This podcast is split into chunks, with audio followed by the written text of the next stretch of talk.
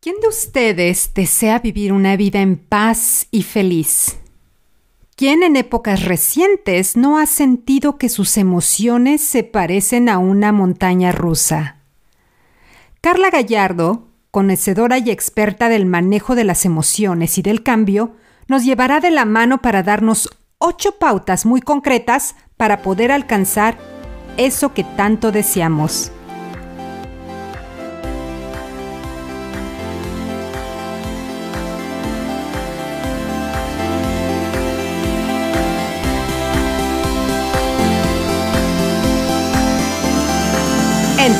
Broma la verdad se asoma.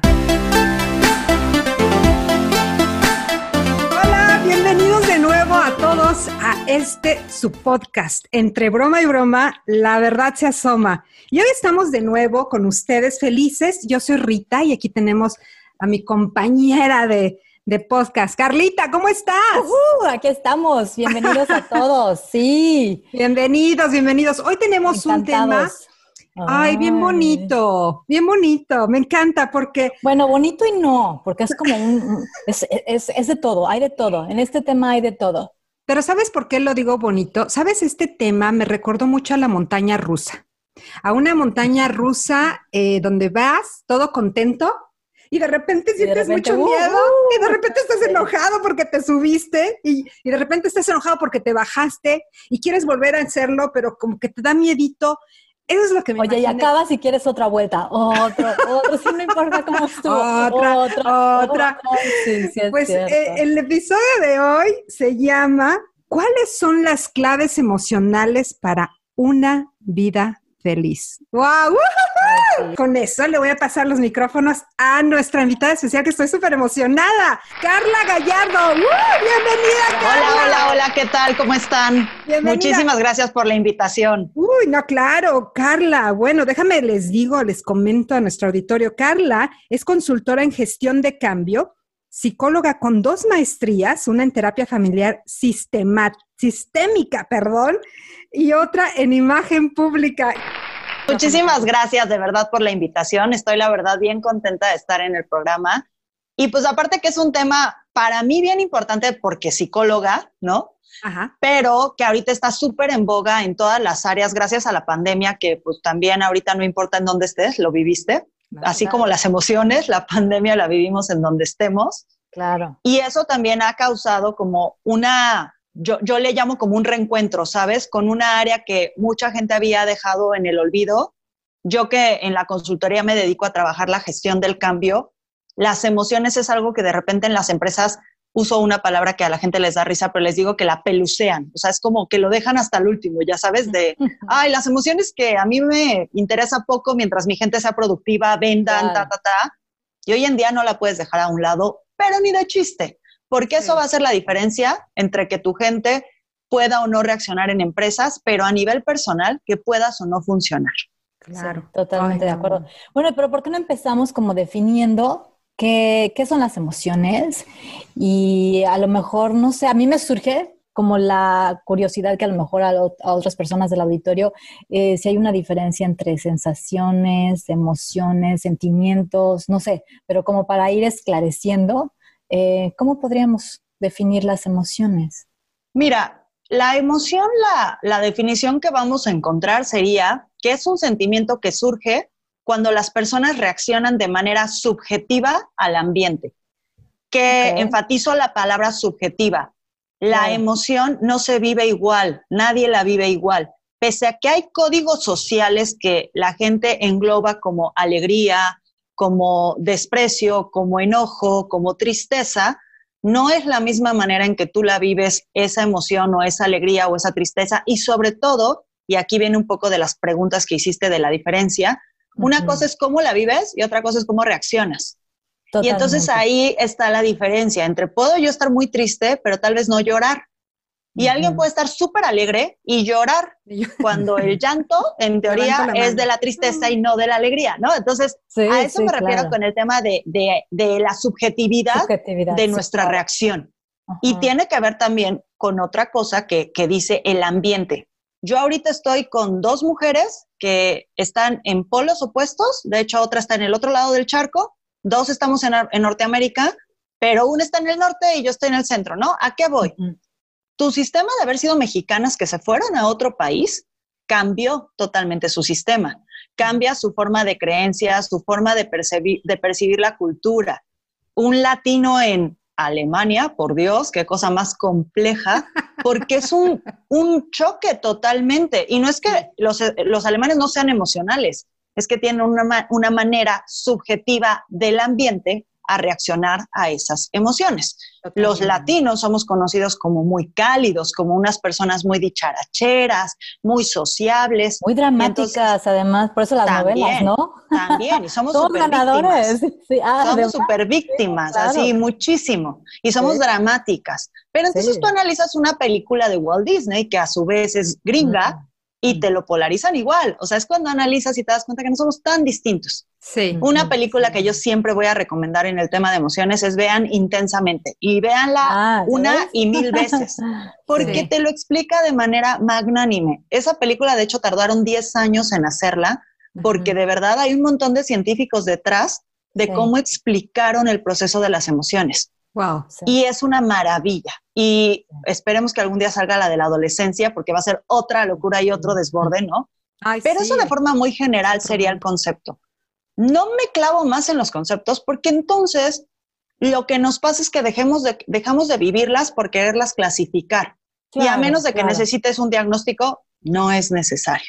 Solo es conocernos e identificarnos un poquito al respecto.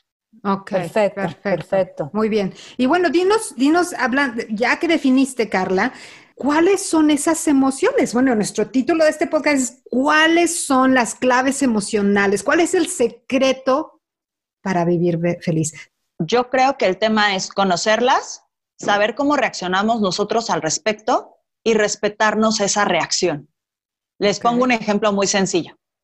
Yo soy una persona, por mi historial de vida, por mi historial, de hecho, hasta laboral, yo trabajé muchos años en procuración de justicia, temas terribles, trabajé trata de personas, pornografía infantil, explotación sexual infantil, o sea, temas muy brutales, emocionalmente muy fuertes. Obviamente yo tengo una forma de reaccionar ante todas esas cosas muy, se podría decir tajante, se podría decir muy cerrada. No es que emocionalmente no me impacte. Ajá, no es que no me impacte, es que sé manejar las emociones de forma mucho más fría, firme, llamémoslo de esa manera.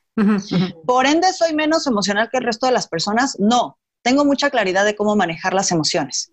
Ahora bien, no la conozco tanto, pero por lo que mencioné, Rita se puede reír hasta el llanto. ¿Es más emocional que yo? No. Reacciona distinto. Y entonces a lo que voy es, cuando tú identificas eso, puedes empezar a controlarlas. Cuando tú entiendes que tal vez yo pueda ir a un velorio y no llorar, versus una persona que tal vez por mera empatía no pare de llorar en el velorio, no significa que una sea más emocional que otra. Solo es respetarnos nuestras reacciones. ¿Cuál es la clave emocional para una vida feliz? Primero, identificar nuestras emociones, que es súper importante. Dos, una vez que las identificas, respetar tu reacción. ¿Tú crees que las emociones que, tenemos, que, compartimos todos los seres humanos, pero que las, las, experimentamos de distinta forma, se han, se han como polarizado mucho más, se han extendido más ahora con la pandemia?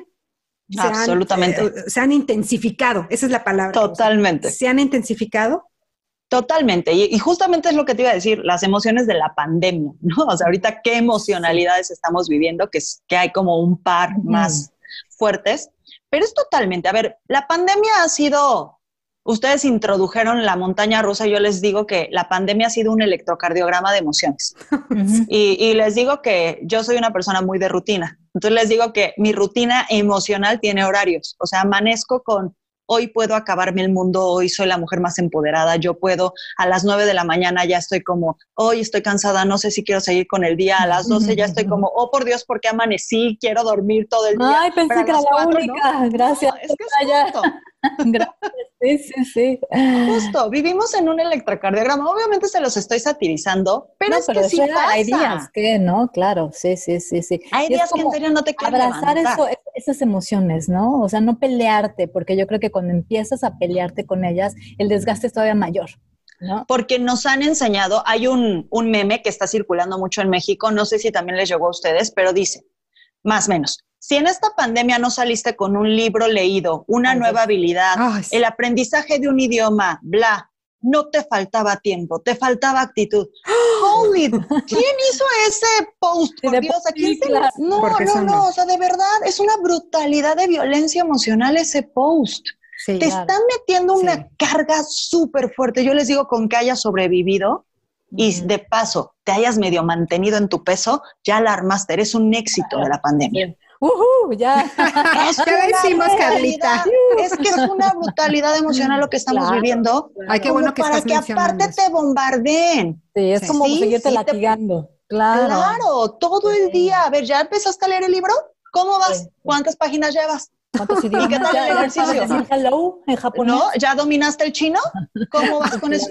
Oye, Dios, por, a veces no me quiero ni levantar y tú quieres que lea un libro. Sí, ya sé, claro, claro. Todo eso son estrategias de una área que se le llama inteligencia emocional, que a su vez se llama terapia ocupacional. Son claves emocionales del éxito, sí, 100%, pero eso no significa que tenga que saturarme para. Si en mi vida he leído, no voy a empezar a leer ahorita.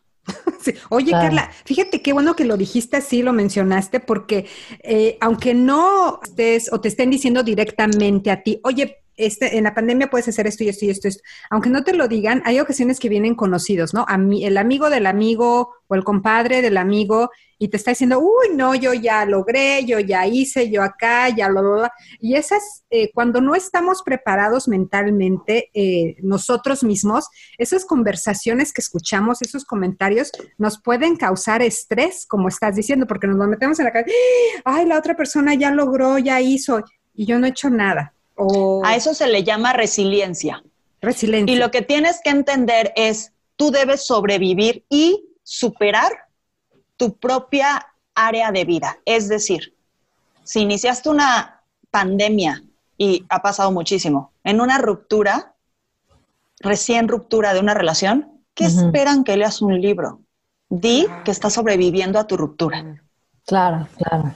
Si la iniciaste, porque conozco muchos casos que estaban a punto de divorciarse y de la nada te encerraron, no sé cuánto lleva cada una de ustedes, pero acá en promedio llevamos cincuenta y tantos días. Te encerraron cincuenta y tantos días con el vato, con la bata que te querías divorciar. ¿Qué esperas aprender chino con que sobrevivas? y no lo estoy diciendo desde una perspectiva mediocre. Perdón, si algo soy, es exigente. Pero es también ser muy coherentes y muy conscientes que no todos nos encontramos en el mismo momento emocional. Y lo que tú dices, Rita, de la presión social, lo que tenemos que entender es alejar la gente que te presiona y sumar la gente que te apoya. Ay, bravo. Bravo por eso. Auditorio. Sí. claro. Eh, eh, no se saturen de gente que te quita energía, no te satures de gente que te esté presionando. Si no te suman hoy en día, tan sencillo como no contestarle la llamada. Sí, sí, claro. Y lo mencionamos desde el, ¿te acuerdas del episodio de los regalos del coronavirus? Era como el momento ideal para quienes no estaban en tu misma vibración con respecto a lo que era la pandemia, era como buen momento para, vámonos, ¿no? Empezar a depurar tu lista de contactos para que realmente si no te están sumando, los, mejor los vayas eh, eliminando, ¿no? Y ayer justo hablaba del síndrome del Salvador. Y el síndrome del Salvador es ese, el querer ayudar a todo el mundo que te abandonas tú. Y esa también es una de las claves de claves emocionales para una vida feliz. Deja de querer salvar al mundo. Dedícate a ti. Pero es bien complejo, porque cuando te confrontas a ti y te das cuenta que en el punto en el que te encuentras no te gusta y el único responsable eres tú, es bien confrontativo. Por eso la gente aleja la responsabilidad de mirarse cual espejo a sí misma y empiezas a dedicarte a salvar a los otros. Porque confrontarte es bien complejo. Y ahí sí requieres un trabajo emocional bien fuerte, que era lo que yo les llamaba que era la inteligencia emocional, que va muy de la mano de la resiliencia. Mira, yo te hablaría como de ocho hábitos y como de ocho eh, emociones o manejos de emociones. Te voy a mencionar primero los ocho hábitos que yo creo que son nodales y que hoy, gracias a la pandemia, se potencializó tu carencia de cualquiera de uno de ellos. Tu rutina te hace que dejes de mirar las cosas que no tienes trabajadas. Y entonces, como tu vida es rutinaria y la vida rutinaria a su vez conlleva hábitos, las personas pocas veces nos cuestionamos los hábitos. Y yo pongo un ejemplo muy, muy sencillo y ustedes que justo ya no viven en México me lo contestarán. La catsup, la mayonesa y la mostaza, ¿dónde la guardan? Pues yo en el refri. ¿Tú también, Carmen? En México. Sí. no, yo en la alacena. En México es súper común que se guarden en la alacena, sobre todo en la Ciudad de México. Si te topas con gente que vive en zonas de calor, obvio la meten en el refri. ¿Sabían que esos productos tienen tanto vinagre que no hay forma humana que se echen a perder? A menos de que le dejes producto orgánico. Es decir, le hayas dejado restitos de pan o otra cosa. Pero el producto no tiene la capacidad de echarse a perder. En realidad, refri o a la cena no les afectaría nada al producto. Nunca te lo has cuestionado. Es un hábito. Es un hábito. Sí, claro. Que no te lo cuestionas. Hábito dos, que también les pongo mucho el ejemplo. ¿Ustedes qué hacen cuando se lavan la boca? Mojan el cepillo, le ponen pasta, le ponen pasta, lo mojan, le ponen solo pasta y se lavan la boca. ¿Qué hacen? Bueno, a ver, yo eh, primero me enjuago mi boca y, ya después le pongo, este, enjuago, le enjuago es mi cepillo con agüita que esté mojadito, le pongo la pasta dental y ya me empiezo a cepillar. Ok, ¿tú, Car? Igual, igual. ¿Igual? Ok. Sí, en teoría, ah, el cepillo de dientes no se debe mojar porque aflojas la cerda. Son hábitos no es que estén bien o mal. A ver, en alguna ocasión hablaba con una amiga y me decía, nena, tengo treinta y tantos años y no tengo caries, no la he regado en la vida. Lo cual no tengo que debatirle. No es que esté mal o bien, son hábitos. Ah, y en tema, o sea, el tema es claves emocionales para una vida feliz. Lo primero que te diría es cuestionate tus hábitos. ¿Qué de tus hábitos te acercan a que tú tengas una vida de verdad feliz? porque hay gente que se obliga o que te mandan a hacer cosas porque es un hábito, porque tu familia tal vez te enseñó, por lo que quieras. Yo les puedo poner un ejemplo personal. Odio desayunar. Así es un tema humano. En mi vida, de verdad, antes de las 10 de la mañana, mi cuerpo se rehúsa a recibir alimento. Una pelea eterna, pues primero de chica con, con mis padres, pero hoy yo, por ejemplo, corro, llego a correr medios maratones pues con mis entrenadores. Es como, es que no puedes correr sin comer, Carla, entiéndelo. He logrado ya poder comer mientras corro. Mientras corro estoy comiendo a, este, almendras, eh, baby food. No puedo previo. ¿Qué hago? ¿Me torturo para tener que desarrollar ese hábito? ¿O entiendo, me conozco y doy soluciones? Y a eso es a lo que me refiero con conocer tus hábitos, que a su vez, obvio, disparan emociones porque yo vivía en estrés por no comer o por no desayunar. También que descubrí, yo soy una persona súper diurna.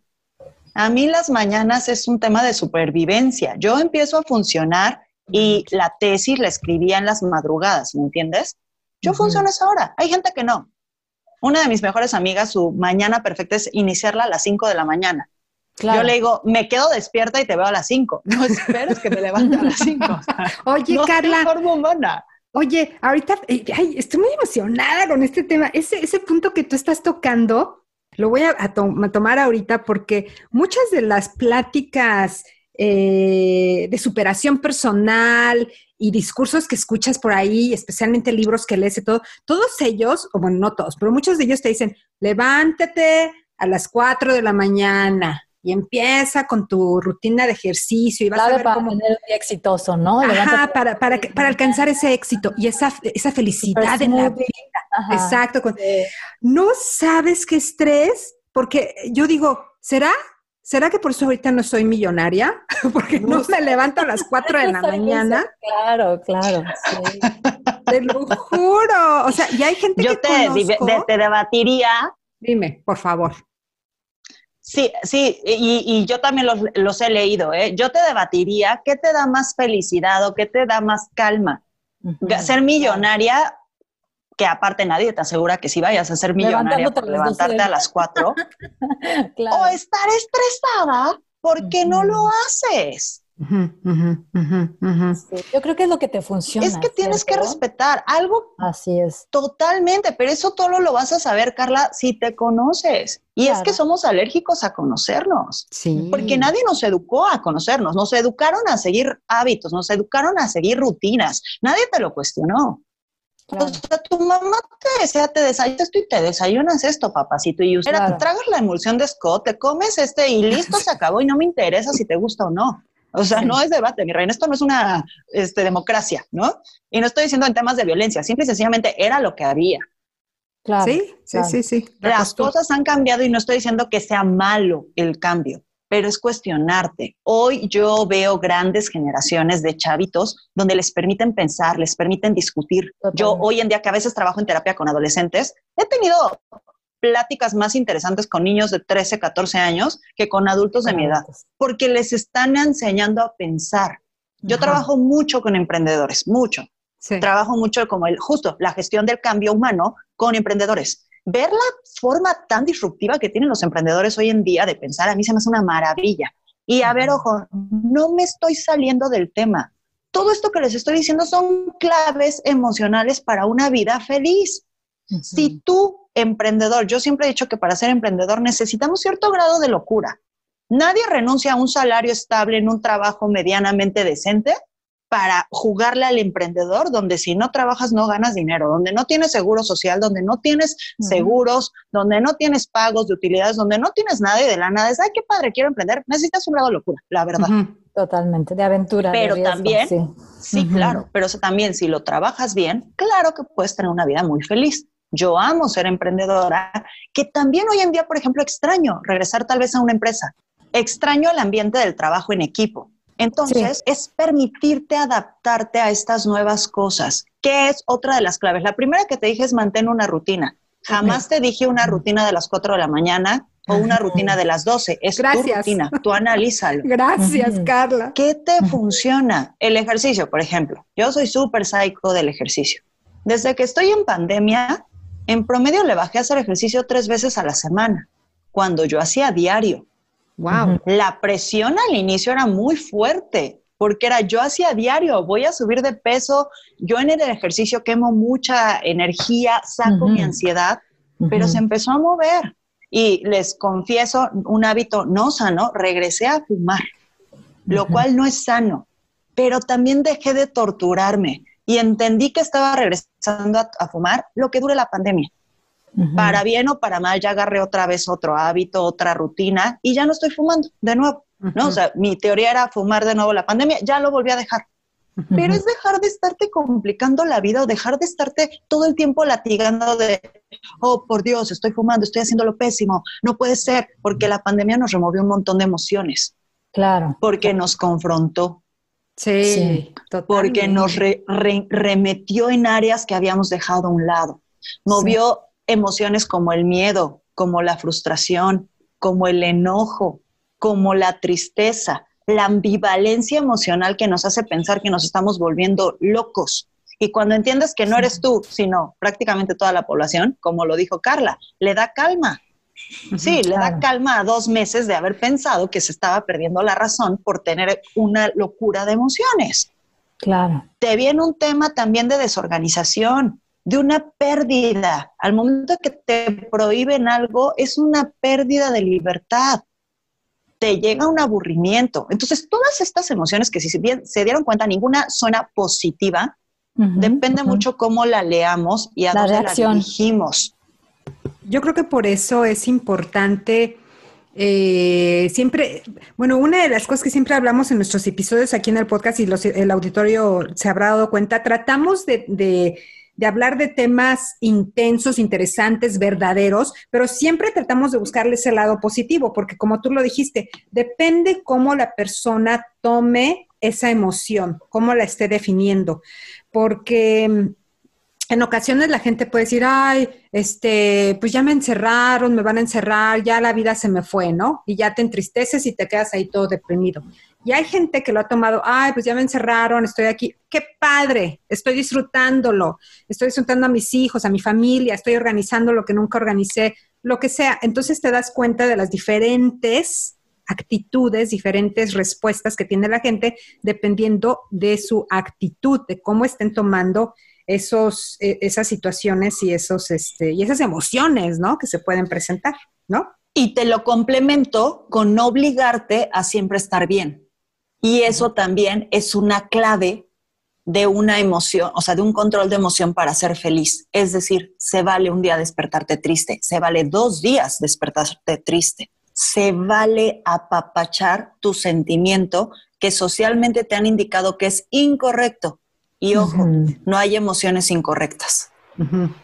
Porque nos han enseñado y por eso todos los libros de autoayuda y por eso todos los libros de cómo ser feliz, cómo triunfar, cómo tienen tanto éxito, porque te han enseñado que si no triunfas, no eres feliz, no estás alegre, no estás al tope, al tope, al tope, al tope, algo está mal en tu vida. Y yo te diría, no es cierto. Se vale, a ver, perdón, de las mejores novelas se han escrito con gente triste deja de presionarte por salir de ella. Obvio, estoy hablando de emocionalidades no ya en patología, o sea, no estoy hablando de depresión ya psiquiátrica, no estoy hablando de una ansiedad psiquiátrica, estoy hablando de una emocionalidad, apapáchala. Me encantó que ustedes decían, la mayoría de la gente viene a este mundo a ser feliz. Yo, por ejemplo, siempre he debatido eso. Yo, mi mejor momento no es estar feliz, es estar en calma. Pero se ha popularizado tanto el concepto de la felicidad desbordada que todo el mundo quiere estar ahí. Sí, sí, sí. Y tienes que reconocerte qué es lo que a ti te hace sentir mejor. ¿Qué es lo que te da paz? ¿No? Totalmente. y si la paz te da felicidad, venga. Pero chance y no. Ay, oye, este tema ya se puso muy complejo. Yo pensé que iba a ser muy sencillo de hablar de las emociones.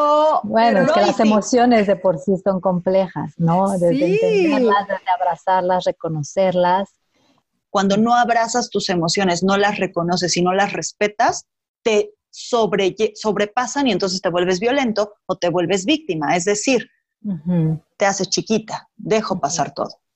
Les hablé, porque ese es el objetivo, de ocho puntos que son importantes y se los voy a mencionar, porque esto es importantísimo. A ver. Primer punto, mantén una rutina, la que quieras, la que te funcione. Y ojo, el mantener una rutina debe cumplir una, solo una cosa básica. Fluye ante tu rutina. Yo todos los días me voy a levantar a las seis a hacer ejercicio. Hoy no pude porque estoy muerta de cansancio. Fluyela, no te levantes, no pasa nada. Ese es punto uno. Dos, terapia ocupacional. ¿Qué es terapia ocupacional? Todo lo que te ayude a que tú estés mejor. Puede ser ver una tele, puede ser jugar un videojuego, puede ser dibujar mandalas, puede ser hoy en día hasta bajar TikTok, por Dios. Me da igual lo que te funcione, está sí. Sí. Mantén una terapia ocupacional, algo que te relaje. Acá en, en, mi, vida personal, mamá a lo largo de la cuarentena tuvo un accidente, entonces lamentablemente ahorita no se puede mover mucho se hizo fan de los rompecabezas la señora. O sea, lleva en dos meses tres rompecabezas de mil piezas. Porque, ah, ¿no? Y en su vida había armado uno. Y descubrió una terapia ocupacional que le fascinó. Venga, se mantiene. Leer. Pero insisto, si nunca has leído, pues no te exijas. Si eres del hábito de la lectura, chance y nunca has leído y te gusta. Pero si no te gustó, no te forces. Terapia ocupacional es que te relaje, no que te cause más presión. Punto tres, descanso ah, cómo está pasando ahorita, el insomnio se ha vuelto nuestro mejor amigo.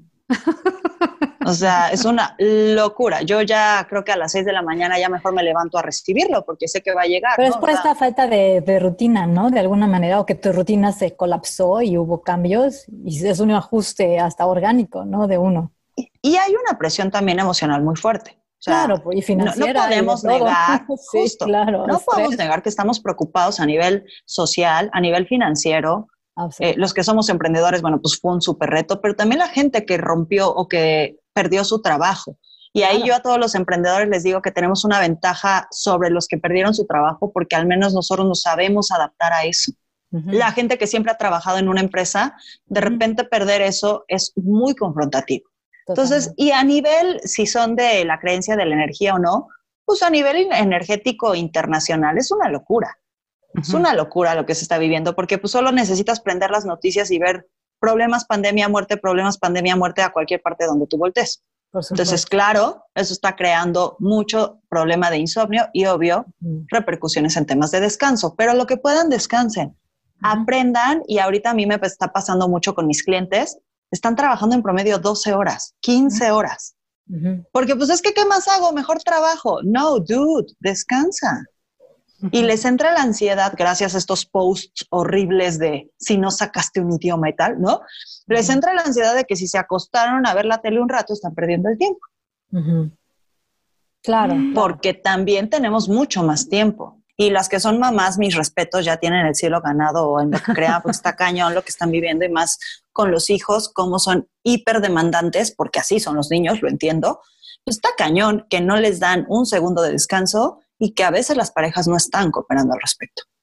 De nuevo ahí viene el tema de género. Y no es una pelea de hombres contra mujeres, no.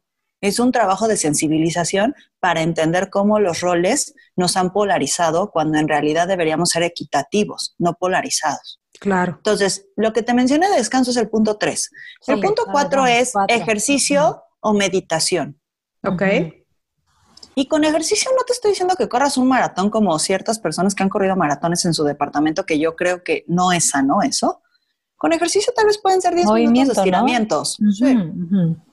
Sí, de estiramientos. la gente está tanto tiempo sentada que necesitas estirar tu cuerpo. Absolutamente. Y el cuerpo lo requiere. Una vez que te empiezas a Totalmente. conocer, el cuerpo te lo pide, ¿no?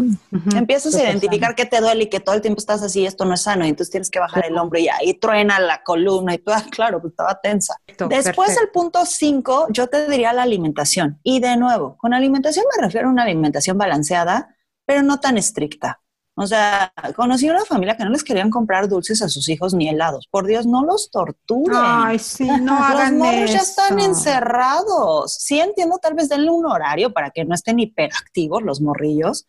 No manchen, o sea, son niños. Sí. se vale, dense sus postres. Eh, va a dar ansiedad, eso es un hecho. Coman alimentos que quitan la ansiedad. ¿Qué alimentos quitan la ansiedad, Carla? Cualquiera que haga crunch el apio es un alimento maravilloso para quitar la ansiedad. Te tardas tanto en masticarlo y te hace tanto crunch y es duro que lo que haces es ejercitar la mandíbula. Y cuando hay ejercicio de la mandíbula empieza una relajación. Por eso te quita la ansiedad. Por eso amamos las papas fritas, porque nos hacen estar mastique y mastique. Todo esto que nos estás diciendo, Carla, de los hábitos, y todavía no terminas, pero esta listita siempre se me imagina, ¿cómo puedo yo Em, incluirlo en, mi, en, mi, rutina familiar? ¿Cómo puedo traerlos a, todos, que se, que se nos haga divertidos, eh, todos, y que no sea un, un de, ay, ahora tengo que comer bien, ay, ahora tengo que ver qué alimentos este, me hacen bien, etcétera, ¿no? Que va muy de la mano con lo que hablábamos de estas rutinas o de estos hábitos que tú has desarrollado, de no cuestionártelos. Cuando tú sigues una rutina sin cuestionártelas, es cuando te mantienes en esta línea. Entonces, te digo, te decía, es obviamente alimentación, después viene socialización. No olviden comunicarse con la gente, por favor, aunque sean videollamadas, pero no lo olviden. Hay gente que se está aislando demasiado y eso hace mucho daño. Si de por sí casi no hay contacto físico, necesitas estar socializando. El siguiente sería que va un poco de la mano con el punto uno, que el punto uno era mantener una, rutina y el punto siete yo le llamaría flexibilidad ante todo, ante tu rutina, ante tu cambio emocional, ante lo que tenías que hacer que no salió y ni modo, y flexibilidad y flexibilidad. Y la ocho, creo que les decía, comunicación. Si tú no aprendes a comunicar tus emociones, porque el título es Claves emocionales para una vida feliz. Sí. Descúbrelas, conócete, descúbrete, pero sobre todo también aprende a comunicarlo. Y eso conlleva un reto enorme, que iba muy de la mano con lo que decías de la inteligencia emocional, pero va de la mano también con resiliencia y va de la mano con asertividad, que es saber comunicar lo que tienes. ¿Qué nos pasa a veces, y eso es una clave de la violencia, que estoy tan desbordada, no te lo dije antes, que con cualquier cosa que hagas yo voy a explotar, porque no lo dije previamente, porque no lo comuniqué. Y entonces, ¿cómo vas a tener una clave, o sea, clave emocional para una vida? Aprender a comunicarlo. Y en eso, eh, ustedes que son latinas, en países donde no son latinos, el decir no a los latinos, ¿cómo nos cuesta trabajo? Ay, sí. Y a los extranjeros, ¿cómo les saca de onda, eh? Sí, sí, sí. ¿Qué es la justificación de que llegas tarde y no es necesario? Sí, o sea, es como, Llegaste tú tarde decirme que no. Claro, sí, no, no pasa nada. en Alemania, bueno, ni lo imagino. Claro. Pero nosotros latinos nos enseñaron a nunca decir no y siempre podemos. Y entonces te mandan más trabajo y claro, sí, jefe, yo lo resoluciono. Cuando llevas cuatro mil horas atorado, no lo vas a lograr. A mí me pasa mucho en las citas. Yo les digo que aquí en México tenemos tiempos mágicos. Estás de un lado a otro donde en promedio son dos horas de tráfico y tú dices que llegas en media hora. No hay forma humana que llegues en media hora. O ya estoy ahí y te estás a una hora. ya estoy ahí, te estás bañando, por Dios. El ahorita ya llego. El, el, némesis de cualquier extranjero, ¿no? El ahorita. ¿Qué, significa? Sí, sí, sí, sí, sí. Entonces, de forma general, yo te diría, les hablé de las emociones, de lo que se está viviendo, de lo negativo de la pandemia, que no solo es de la pandemia, eso va a continuar. Y les dije ocho puntos básicos para llegar a esas claves emocionales para una vida feliz. Y te dije también que a su vez habían ocho como justo emociones o formas de trabajo, que las he mencionado, pero las pongo nada más para que estén en listita. Sí. Trabajo en equipo. Con quien estás ahorita en casa es tu equipo, pero cuando salgas tienes un equipo. Trabajo en equipo. Inteligencia emocional. Integración humana. Aprender a socializar con esta nueva forma de socialización. Y suena tonto y suena burdo, pero no. Aprender a dialogar con la gente. Tal vez ya está en formatos digitales. A no tocar a la gente es una nueva forma de hacer integración humana. Actitud y para mí eso es una base elemental. Yo no leo libros de autoayuda en términos de ser feliz, pero sí en términos de cambia tu actitud.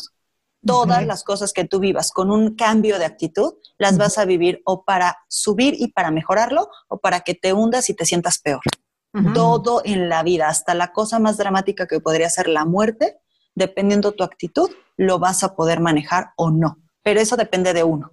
La quinta sería la resiliencia. La, sexta es zona de confort. Y ojo, jamás dije salir de tu zona de confort. Eso es súper exigente y súper agresiva.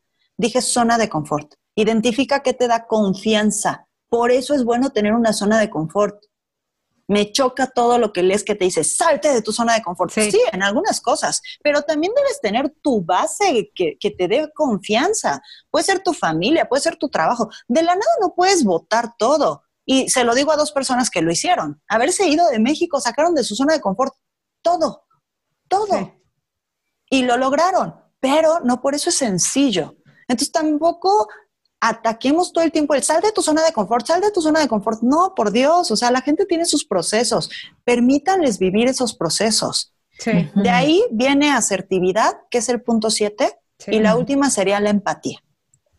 Si tú entiendes que el otro tiene un proceso distinto y lo respetas, vas a ser una persona emocionalmente feliz. Exactamente. Porque voy a entender que tu forma de quererme es distinta a lo que yo espero, pero no por eso incorrecto. De ahí determinaremos si te funciona o no te funciona. ¿Qué es lo que te dije? A veces hasta tu propia familia tienes que renunciar. Claro. Si la gente no, te suma, Claro, por supuesto. Esos serían mis puntos. No, y que es que cada uno podría ser un episodio. Cada sí, claro, son temazos. De inteligencia emocional. Ni modo, Carla Gallardo, te vas a quedar con nosotros por 20 episodios. Ahora tienes que desmenuzar cada uno de estos puntos. Cuando quieran, sin tema, de verdad. Perfecto, padrísimo. no, ya tenemos aquí todo resumido y también para que cuando salga el podcast al aire lo estemos compartiendo. Y siempre hacemos como estos resumitos de ahí estuvieron los ocho puntos, ¿no?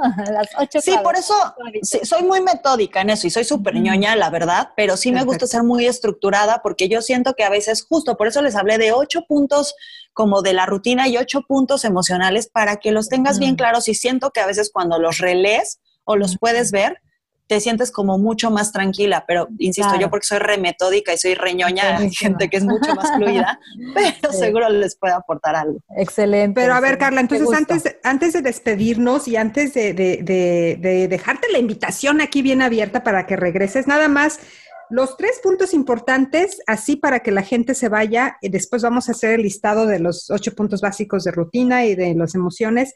Identifica tus emociones, después conócete y, aprende a comunicar. Son tres, ¿cierto? Sí. Tres Primero tienes que identificarte tú cómo eres, porque al momento de que tú te respetas, puedes hacer que el otro te respete y que respetes. Si tú estás incómoda porque no te identificas y no te conoces, bien, de ahí derivan muchos problemas. Y sé que suena bien sencillo, pero es todo un tema. O sea, esto requiere de terapia, requiere de coaching, requiere de mucho autoconocimiento, pero también estamos bien acostumbrados a invertir en tonterías y somos poco conscientes de invertir con nosotros. Hasta que tú no tienes claras tus prioridades, esto no va a haber un cambio. Y sí requiere de atención. A ver, también, y es cierto, vayan con profesionales.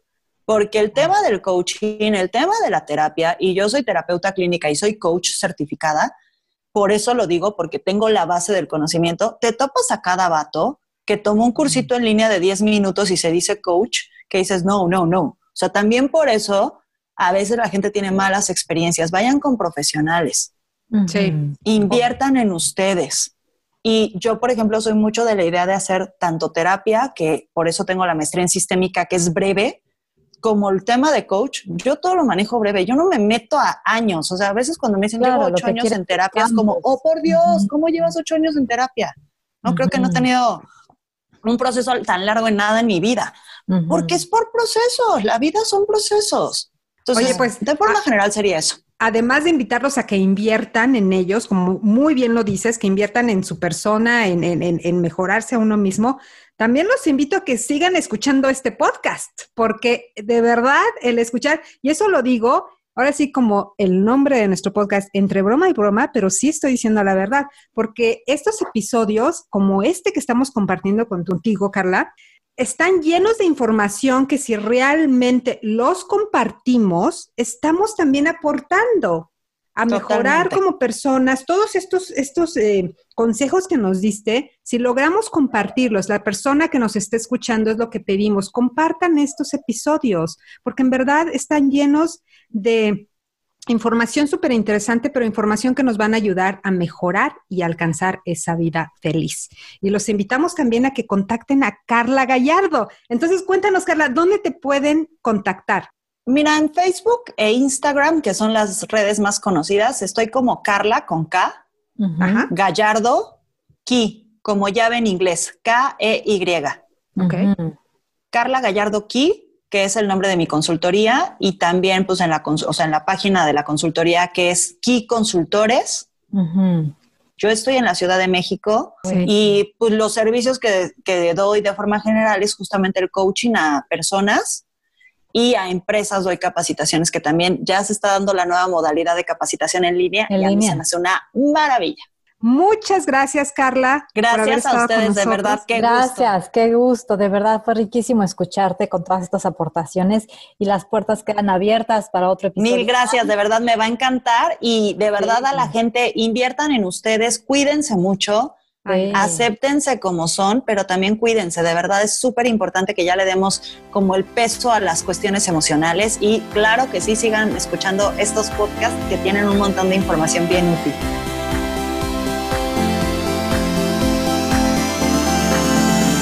Entre broma y broma, la verdad se asoma. Compartir es crecer. Así que te invitamos a que compartas este podcast y participes con nosotros en Facebook bajo el nombre de Entre Broma y Broma e Instagram, cuenta de Rita y Carla.